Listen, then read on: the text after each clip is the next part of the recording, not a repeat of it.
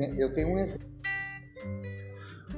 Olá pessoal, estamos começando este podcast especial para o curso de licenciatura em teatro da Universidade de Brasília.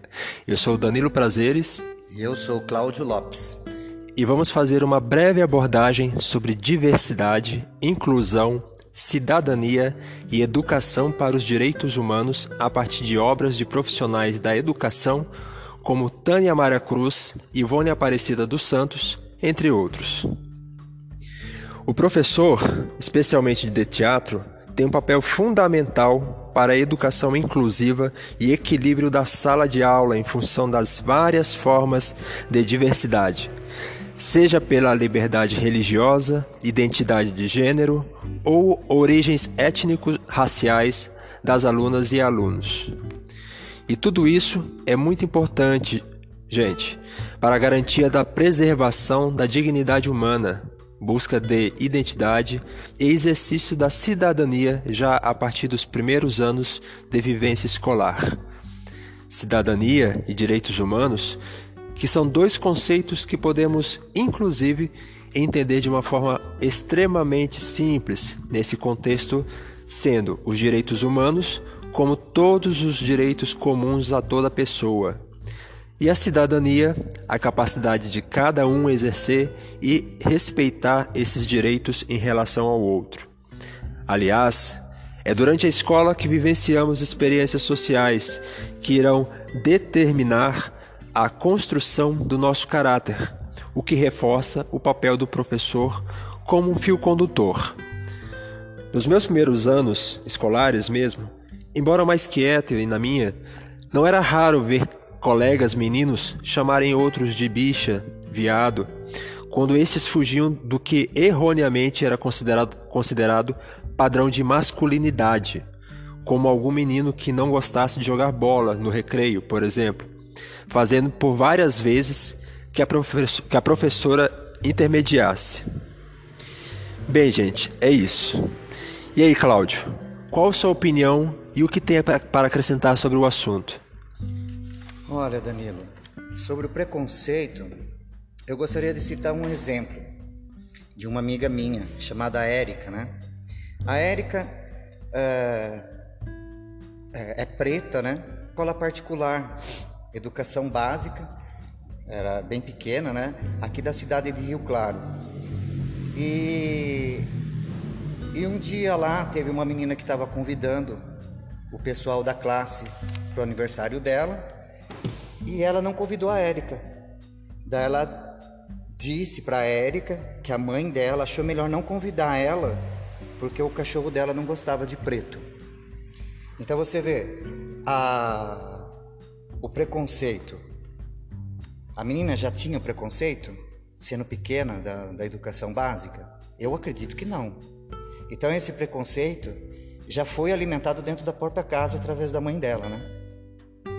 E depois sobre a diversidade, que é algo muito antigo, mas que somente agora no final do século XX que começaram a dar uma importância, principalmente na educação básica, nós temos que refletir. A educação sendo um direito para todos, nós temos que prestar atenção que na comunidade escolar existem diferentes grupos sociais, políticos, econômicos étnicos, religiosos e etc. Enfim, uma diversidade gigantesca. E a escola nos, nos demonstra uma dificuldade para atender essa diversidade humana por ficar preso em coisa antiga, preso em concepções e práticas pedagógicas que acreditam no processo de uma, de uma aprendizagem homogeneizada, desconsiderando a diversidade. A individualidade humana tem que ser respeitada, reconhecida e aceita, não esquecendo que todos nós temos capacidades e dificuldades. Eu tenho um exemplo sobre a diversidade na escola. Um exemplo que me intrigou muito. Eu fui convidado para dar uma oficina de teatro em uma escola municipal, aqui da cidade de Rio Claro. E no final da oficina, uma menina preta, com seus sete anos de idade, né? evangélica, com seus cabelos lindos até a cintura, me perguntou: Se Adão e Eva são brancos, de onde eu vim? Nossa, levei um susto com essa pergunta, né? Por que ela me fez essa pergunta? Com certeza alguém havia falado coisas sobre a cor dela, ou ela mesma vendo o princípio do homem, religiosamente falando, percebeu essa diferença? Não sei.